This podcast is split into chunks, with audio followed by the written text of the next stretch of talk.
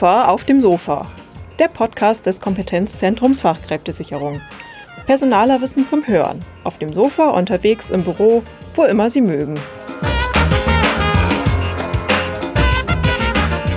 Liebe Hörerinnen und Hörer, willkommen zurück zu einer neuen Folge unseres Podcasts Kofa auf dem Sofa. Wir, das Kompetenzzentrum Fachkräftesicherung oder kurz Kofa, sind Ansprechpartner für KMU bei Fragen rund um die Personalarbeit. Mehr dazu auch auf www.kofa.de. Heute geht es bei uns um Resilienz, ein immer wichtigeres Thema in Unternehmen. Mein Name ist Nikolaus Schöneich. Und ich bin Jürgen Gehr. In letzter Zeit fällt immer häufiger das Stichwort Resilienz. Und meistens geht es dabei um Themen wie die innere Widerstandskraft und die Frage, ob die Psyche stabil genug ist, um Druck und Konflikte gesund zu überstehen.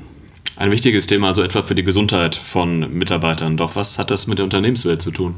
Genau darüber möchten wir mit Jutta Heller sprechen, Expertin für die Resilienz von Menschen und von Organisationen. Herzlich willkommen, Frau Heller. Ja, herzlichen Dank. Ich freue mich, dass ich hier bin und dass wir uns jetzt über dieses Thema unterhalten können. Frau Heller, wie würden Sie uns Laien erstmal den Begriff Resilienz erklären?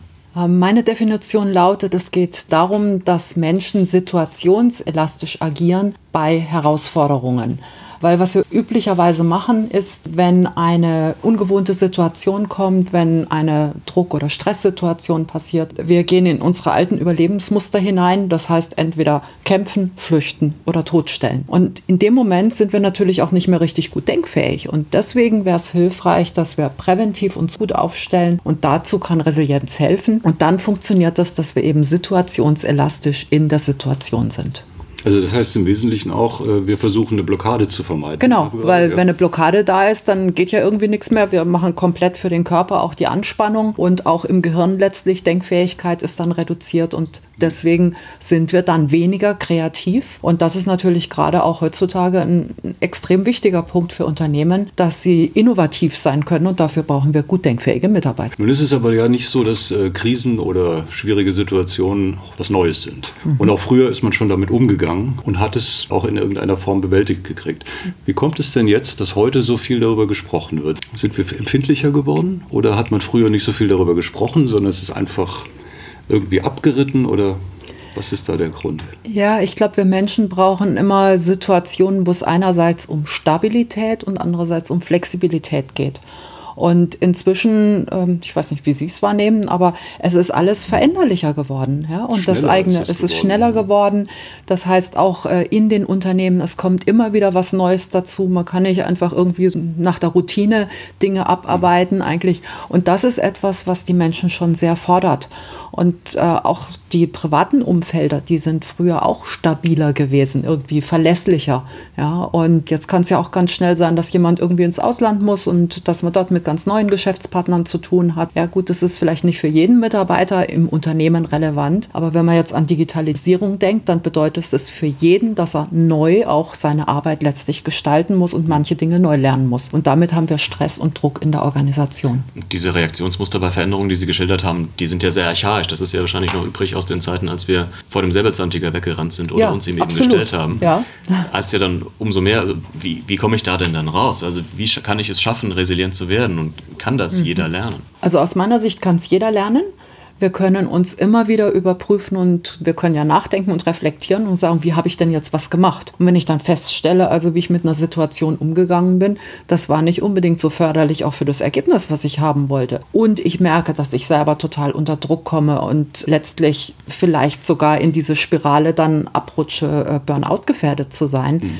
dann spätestens wäre es sinnvoll, sich einfach mal zu überlegen und sagen, was kann ich denn wirklich auch anders machen? Und das sind manchmal Themen, die eher mit inneren Antreibern, mit Mustern zu tun haben. Und andererseits sind es natürlich auch Verhaltensgewohnheiten, die wir ändern können wenn wir es denn wollen. Und das ist der entscheidende Punkt. Das wäre jetzt aber eine Erfahrung von after the fact. Ja. Ich, ich, habe erstmal eine unangenehme Erfahrung gemacht und lerne dann mit der umzugehen. Mhm. Ich würde natürlich gerne Resilienz im Vorhinein, um mhm. solche Situationen mhm. oder Krisen besser beherrschen zu können, ja. lernen. Wie merke ich denn, dass ich das kann? Ähm, ja, ich würde es ganz banal einfach auf Körperreaktionen schon mal beziehen. Also wenn jemand in einer Situation relativ cool mit etwas umgehen kann, wo er weiß, zuvor war das sehr äh, anstrengend und belastend. Also ich merke es an Körperreaktionen, kann ich entspannt reden, wie ist es im Bauch, äh, bin ich am Schwitzen oder bin ich nicht am Schwitzen. Ja, also ganz normale, einfache Reaktionen des Menschen. Und Dann kommt aber doch sicherlich auch die Denkebene da rein. Ja? Das ist mhm. so, mein Bauch wird hart, ich fange an zu schwitzen und fange an zu stottern. Ich stelle fest, das geht nicht. So kann ich kein Interview führen. Ja, so. Zum Beispiel. Also, genau. kommt dann, also kommt dann die Reflexionsebene rein und ich lerne, wie ja. mache ich das das nächste mhm. Mal. Ja? So ungefähr. Genau. Also manche Sachen lernen wir sicherlich dadurch, dass wir uns dran gewöhnen. Ich könnte mir vorstellen, das erste Interview, was Sie vor vielen, vielen Jahren geführt haben, da war genauso dieser Druck und Stress dann da. Die Stimme ist entsprechend anders, das Schwitzen genau. ist dabei und heutzutage geht das viel lockerer. Und das heißt, Gewöhnungseffekt kann etwas sein, natürlich. Ja. Und ganz spannend ist auch, wenn man sich innerlich fragt, was gebe ich mir selber denn für Kommentare zu einer Situation? Ja, und das könnte auch etwas sein, so eine Anfangssituation, wenn man etwas Neues tut, dass man eher dann so sagt, boah, schaffe ich das überhaupt? Kann ich das überhaupt? Mhm. Kriege ich das hin? Und sich damit anfängt natürlich auch selber zu destabilisieren. Und das kann man wunderbar natürlich auch gemeinschaftlich in einem Training bewusst machen. Was haben wir denn für unterschiedliche innere Glaubenssätze drauf, mit denen wir uns eher runterziehen und dann wäre es natürlich hilfreich zu sagen, mit welchen Sätzen kann ich mich aufbauen und stabilisieren, damit ich Situationen auch leichter meistern mhm. kann. Sie haben diese Unterschiedlichkeit ja gerade angesprochen. Also was bei uns in den Köpfen jeweils los ist, ist ganz, ganz unterschiedlich und wie Sie uns dann jeweils anpacken können, um das zu ändern, wahrscheinlich auch.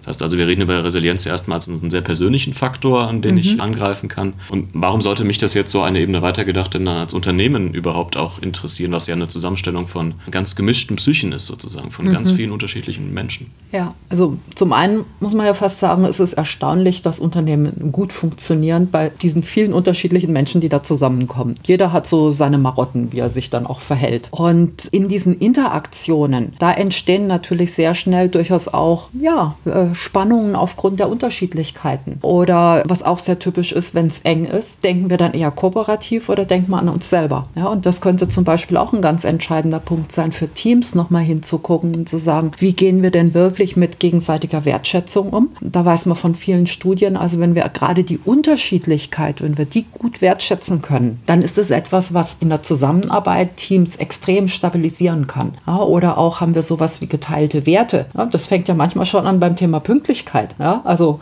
äh, wie geht der eine oder der andere damit um?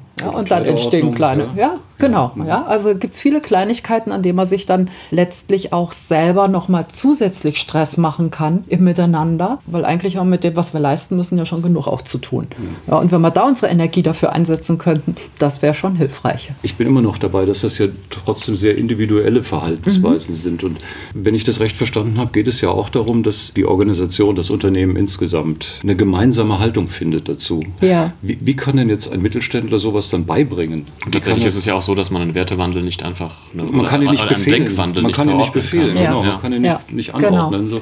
So. Also daher, wie, wie kommt man da als Mittelständler sinnvoll rein? Mhm. Ähm, also in eigentlich allen Unternehmen, ob das kleine oder größere waren, erlebe ich, dass es da Menschen gibt, die einfach sich belastet fühlen. Ja? Und das ist leider, muss man fast sagen, nur dann eigentlich, wenn ein gewisser Leidensdruck schon da ist, sind Menschen bereit, dass sie auch anfangen, sich verändern zu wollen. Und wenn das da ist, und dann können wir wunderbar in Trainingsmaßnahmen uns zusammensetzen, können zum Beispiel, was ich am Anfang immer mache, es gibt einen kleinen Resilienzcheck, das nenne ich, also zu diesen sieben Schlüsseln, wo so zwei, drei Sätze zur Beschreibung einfach dabei sind. Und dann kann sich jeder schon mal auf einer Skala von 1 bis 10 subjektiv einsortieren. Also sagen, wie stark habe ich denn jetzt diesen Resilienzschlüssel für mich schon entwickelt in meinem Leben? Und zwar an der Stelle, wo ich gerade stehe. Ja. Mhm, genau, jetzt momentan. Genau. Ja. Und dann wäre der nächste Schritt natürlich zu überlegen, zu sagen, also wenn es einen Resilienzschlüssel gibt, der jetzt zehn Punkte gekriegt hat, wie erkläre ich mir das denn? Oder ein anderer Schlüssel, warum der jetzt nur vier oder fünf Punkte gekriegt hat. Wie erkläre ich mir das denn? Und dann macht es natürlich Sinn zu überlegen, zu sagen, wo, an welcher Stelle kann ich mich selbst unterstützen, damit ich einfach so diese innere Stärke besser entwickeln kann, also innerlich stabil bin. Weil wenn ich innerlich stabil bin, dann kann ich auch im Außen flexibel sein, sei es mit den Kollegen oder mit Kunden oder was immer ich dann da zu tun habe. Ja, und dann wäre aus meiner Sicht es extrem wichtig, dass die Menschen in so einen Entwicklungsprozess reinkommen, weil es kann ja jederzeit, jeden Tag wieder was passieren. Und es wird mit Und es wird, logischerweise, ja. Und dann heißt es wiederum, von den Resilienzschlüsseln werde ich eine andere Ausprägung haben. Und deswegen ist so ein Resilienzcheck nur Erfassung der momentanen Situation. Und wenn ich mich da mehrfach prüfe, dann kann ich auch eher eine Sensibilität entwickeln und sagen, wo muss ich wirklich für mich ansetzen und was verändern? Sind es eher die inneren Überzeugungen oder ist es tatsächlich, wie ich mit anderen umgehe? Oder ist es zum Beispiel, was ich ganz oft erlebe, dass Menschen sehr schnell innerlich anfangen, andere Menschen und Situationen zu bewerten. Und meistens ist es dann ein Abwerten, ein ganz starkes Kritisieren. Und damit machen die Menschen sich oftmals das Leben auch selber schwer. Woran kann ich denn als Personaler oder als Geschäftsführer die Notwendigkeit für so einen Re- Resilienzcheck tatsächlich erkennen? Also gibt es Art objektive Kriterien von außen zu sagen, jetzt ist es wirklich so weit, jetzt ist der Leidensdruck, wie Sie gesagt hatten, so groß, dass wir was tun müssen? Naja, man kann einerseits natürlich bei den Krankenzahlen mal hingucken ja, oder Fehlzeitenquote. Wie entwickelt die sich? Ist es ganz normal jahreszeitlich bedingt, dass es da Veränderungen gibt? Oder stellen Sie fest in bestimmten Abteilungen zum Beispiel, dass die Krankenquote entsprechend erhöht ist? Dann könnte das ein Indiz dafür sein, dass möglicherweise dort irgendetwas nicht so gut funktioniert. Weil Menschen sind immer dann am besten leistungsfähig, wenn sie zum Beispiel ein vertrauensvolles Miteinander haben. Ja, und wenn sich dann zum Beispiel rauskristallisiert, ähm, schon lange her, ein Unternehmen aus der Automobilzulieferbranche, was ich beraten habe, da haben wir herausgefunden, dass die Meister ganz massiv Druck gemacht haben gegenüber den Arbeiterinnen am Band und die unter Druck gesetzt haben und gesagt, nee, also ne, du blöde Frau, was willst du denn von mir? Und, äh, und die kamen nicht und haben nicht unterstützt und nicht repariert. Und das führte dann dazu, dass die Frauen sich einfach nicht anders zu helfen wussten, um die Teile in das Band entsprechend gut reinbringen zu können. Da haben sie einfach mit dem Arm draufgeschlagen. Und das führte entsprechend immer wieder zu Unterarmverletzungen. Ja, und das kam erst dann wirklich in dem Workshop dann raus. Und in dem Workshop konnte man dann viele unterschiedliche Aspekte finden, weil dort Menschen zusammenkamen aus eben Abteilungen, die belasteter waren und eben höhere Krankenstände hatten als andere. Und zum Schluss wurden die Ergebnisse der Geschäftsleitung vorgestellt und dann habe ich mit denen wiederum den ganzen Tag weitergearbeitet, was sie jetzt konkret tun können. Ja, also solche Workshop-Maßnahmen können auch sehr hilfreich sein, um erstmal so die Ansatzpunkte auch zu finden, wo haben wir wirklich Belastungsstellen in der Organisation und dann sind wir beim Thema Kulturentwicklung für die Organisation. Ja, das wollte ich gerade fragen, weil Sie, Ja. Sie haben das gerade angesprochen. Das, das beruht ja stark auf einer Vertrauensfrage und auf einer Mhm. Wertschätzung, hatten Sie gesagt, aber ich glaube auch auf einem gegenseitigen Vertrauen. In diesem Fall beispielsweise wäre es ja sicherlich so gewesen, dass man den Meistern hätte vermitteln müssen, wo eigentlich ihre Fehlwahrnehmung liegt, die die dann Mhm. Ja. verändern müssen. Und das wiederum muss natürlich auch die Geschäftsführung erstmal Ja. als Problematik erkennen. Wo würden Sie sagen, wo muss man anfangen? Ein Geschäftsführer muss sehen, es fehlt uns an Vertrauen im Unternehmen oder und wir fangen jetzt Ja. da an oder wie funktioniert das?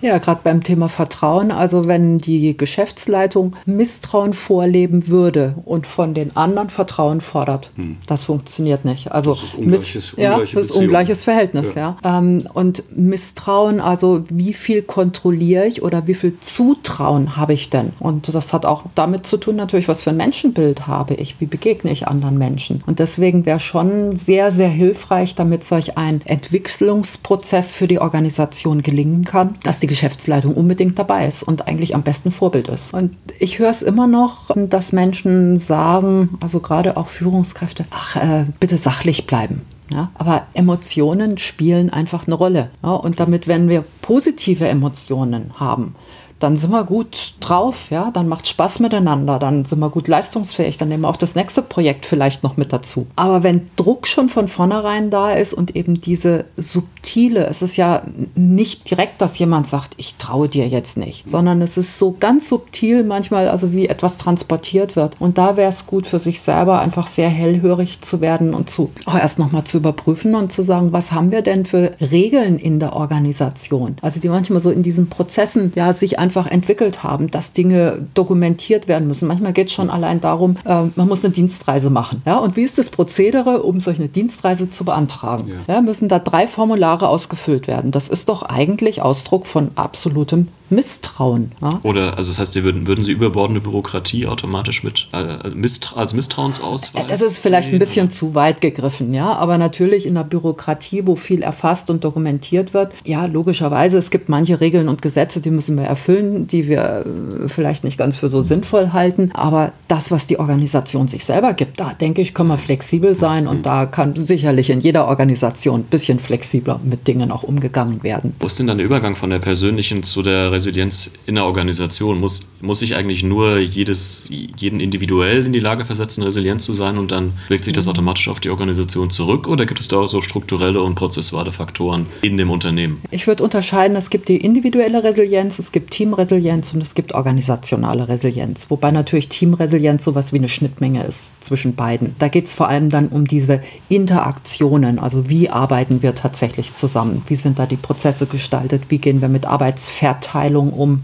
und Kompetenzzuweisungen letztlich. Bei der organisationalen Resilienz, was man aus meiner Sicht sehr gut nutzen kann, es gibt eine ISO-Norm, die wurde 2017 verabschiedet. Erstmal ist es eine ganz gute Orientierung, weil da haben sich einfach kluge Köpfe zusammengefunden und haben gesagt, was kann denn helfen, um gerade für Krisen, wo wir einfach von außen her letztlich auch ausgeliefert sind, ähm, weil so viele Dinge einfach passieren, Lieferketten Management allein, wenn man an sowas denkt. Oder wenn tatsächlich in der Organisation äh, ein Produkt nicht mehr so läuft wie das andere. Ja, wie gehen wir damit um? Und dann wäre zum Beispiel eine Empfehlung von der organisationalen Resilienz her erstmal ganz genau zu gucken, was sind wirklich Kernprodukte, Kernprozesse, die das Unternehmen ausmachen. Und wenn es eng wird, dann wäre es vielleicht hilfreich, die Sachen, die eher so am Rande sind, dass wir die weglassen und uns dann beschränken. Modularisierung ist natürlich ein ganz wichtiges Organisationsprinzip, dass wir schnell umswitchen können in solcher Situation. Und ja, ganz zentral in der Organisation, wie wird mit Information umgegangen? Also das heißt, ist es so, dass zum Beispiel die Information über einen Fehler eher Kritik auslöst oder wird der positiv aufgenommen im Sinne von, wir können was daraus lernen? Ja, und daraus resultiert natürlich dann auch für die Mitarbeiter, dass sie lernen, wäre es günstig, sowas weiterzugeben oder manche Dinge eher nicht weiterzugeben. Und ich würde mal behaupten, und das ist auch ein Aspekt, der in dieser ISO-Norm zu finden ist, ähm, wenn wir sehr transparent mit Informationen umgehen, dann können wir natürlich viel frühzeitiger reagieren, ja, wenn wir eine Bedrohungssituation im weitesten Sinne haben. Und dafür brauchen wir wiederum Vertrauen, ja, dass den Mitarbeitern nichts passiert. Ja, und so gibt es einfach verschiedene Aspekte, Aspekte. Vielleicht einer, der noch sehr spannend ist, gerade wenn es eng ist, arbeiten dann die verschiedenen Abteilungen und Bereiche noch zusammen oder guckt dann jeder auf seinen eigenen Bereich und sagt, oh, jetzt muss ich aber schauen, dass ich gut durchkomme mhm. und die anderen sind mir egal. Und wenn es eng wird, dann müssten wir erst recht zusammenarbeiten, um genau diesen Kern des Unternehmens aufrechterhalten zu können. Das heißt, wir müssen letzten Endes sehen, was ist unser gemeinsames Ziel. Ja, und nicht, was genau. ist unser, ja. also, oder unser Interesse ist nicht, dass wir unbedingt die Goldmedaille kriegen, sondern wir alle genau. die Goldmedaille ja. kriegen. Ja? Genau. Und damit kriegen wir eine andere Haltung für die Teams. Es geht nicht darum, dass einer gefeiert wird, ja, sondern es geht eigentlich darum, welches Team und letztlich die ganze Organisation, wie gut sind sie aufgestellt und können ihre Leistung bringen. Ich muss jetzt nochmal, Sie wissen, wir leben in Zeiten der Digitalisierung, ja. ich muss nochmal die mhm. Frage von Ablenkung und wie kriege ich meine Arbeit überhaupt geschafft, wenn dauernd irgendwelche mhm. neuen Digitalanforderungen ja. kommen oder wenn ständig eine Meldung, ein Chat, ein mhm. sonst was aufblinkt. Oder wenn sich deine Arbeitsprozesse auch einfach ändern. Ne? Wann du wo, wie arbeitest. Mhm, beispielsweise. Ja. Also darum hätte ich gerne mhm. vielleicht zum Schluss auch noch die Frage der Digitalisierung und der Resilienz ein bisschen ausführlich und genau beleuchtet. Mhm. Ja, ein bisschen ausführlich und genau. ja, ähm, ja, also Digitalisierung macht auch, ja, es gibt auch den Begriff inzwischen digitaler Stress. Mhm. Ja, durch den äh, Wechsel oder Nutzen von vielen unterschiedlichen technischen Möglichkeiten. Und am meisten digitaler Stress entsteht, wenn Menschen viele unterschiedliche Dinge, aber nicht so häufig auch nutzen. Weil das ja dann auch bedeutet, dass man jedes Mal sich neu wieder in dieses System und Programm hineinfinden muss. Ja, was man tagtäglich macht, das ist natürlich deutlich leichter. Da kann man sich dran gewöhnen. Aber selbst da braucht es ja inzwischen die Fähigkeit zu sagen, ich konzentriere mich jetzt nur mal auf eins. Ja, und deswegen gerade zum Thema Acht, also Digitalisierung gehört eigentlich auch das Thema Achtsamkeit. Achtsamkeit genau. ja. Und ich finde es äh, ganz spannend, dass selbst solche Unternehmen wie SAP, dass die inzwischen äh, eingerichtet haben. Klar, ist jetzt ein Großkonzern, aber die haben vielleicht auch die Möglichkeiten dazu. Aber die haben tatsächlich in vielen Abteilungen inzwischen Räume eingerichtet, wo man sich während der Arbeitszeit zurückziehen kann, dass man einfach mal ich würde jetzt nicht unbedingt den Begriff meditieren, aber vielleicht ist es meditieren, ähm, verwenden, wo die Menschen für sich einfach ein Stück zur Ruhe kommen können, sich auf sich selbst konzentrieren. Und wenn sich das nicht rechnen würde, dann würden solche Unternehmen das nicht machen. Ja, und die Menschen sind anschließend viel leistungsfähiger, ja, weil sie einfach wieder alle Sinne beieinander haben und dann einfach wieder ja, eigentlich erholt an die Arbeit auch rangehen können. Das klingt aber auch grundsätzlich dann danach, dass wir jetzt alle nicht von einer Trendumkehr wahrscheinlich ausgehen können. Es geht jetzt eher schon darum, uns eine über Resilienzmaßnahmen zum Beispiel so alle aufzustellen, individuell, aber auch in den Organisationen, dass wir eben mit dem neuen Arbeitsumfeld dann zurechtkommen. Mhm. Ja. Weil wir nun zum Beispiel ne, die Chancen und Herausforderungen der Digitalisierung einfach ja nicht mehr werden rückgängig machen. Genau, also ja. wir brauchen einfach immer mehr diese Fähigkeiten für den Menschen und für die Organisation. Einerseits, wie können wir stabil sein und andererseits, wie können wir noch flexibler sein. Und das geht aus meiner Sicht nur im Wechselspiel. Also mhm. ich muss immer wieder schauen, also für meine Balance zu sorgen und dazu kann eben für diese Stabilität eben dieses Fokussieren, Konzentrieren, ja, klingt vielleicht jetzt einfach, aber eine Atemübung machen. Und das geht auch am Schreibtisch. Ja? Am Schreibtisch sitzend einfach mal konzentriert sich zwei, drei Minuten auf den eigenen Atem zu konzentrieren. Macht eine, einen deutlichen Unterschied, wie man danach mit Dingen umgeht oder wie man auch anderen Menschen begegnet. Ja. Ja. Herzlichen Dank für das Gespräch, ja. Frau Heller. Es hat mich sehr gefreut und war ungeheuer interessant. Vielen Dank auch von mir. Wenn, liebe Zuhörerinnen und Zuhörer, wenn Sie noch mehr über das Thema Resilienz wissen wollen, wir haben ab dem 12. Dezember auf unserer Website unter www.kofa.de ein Webinar zum Thema, das Sie sich anschließend dort aber natürlich auch runterladen können. Das war's für heute bei Kofa auf dem Sofa. Wir hoffen, es hat Ihnen Spaß gemacht und den ein oder anderen Tipp gebracht. Seien Sie wieder dabei, wenn wir das nächste Mal Fragen und Empfehlungen zur Fachkräftesicherung diskutieren. So lange finden Sie uns im Netz. Auf www.kofa.de gibt es nicht nur unseren Podcast. In zahlreichen Studien und Handlungsempfehlungen finden Sie wichtige Informationsgrundlagen und Praxisbeispiele zum Nachmachen. Für den Mittelstand, aus dem Mittelstand. Bleiben Sie uns gewogen. Bei Fragen, Anregungen und Kritik sind wir unter fachkräfte.iwköln.de für Sie erreichbar. Ihnen gefällt Kofa auf dem Sofa? Dann sagen Sie es gerne weiter. Und wir hören uns beim nächsten Mal. Tschüss.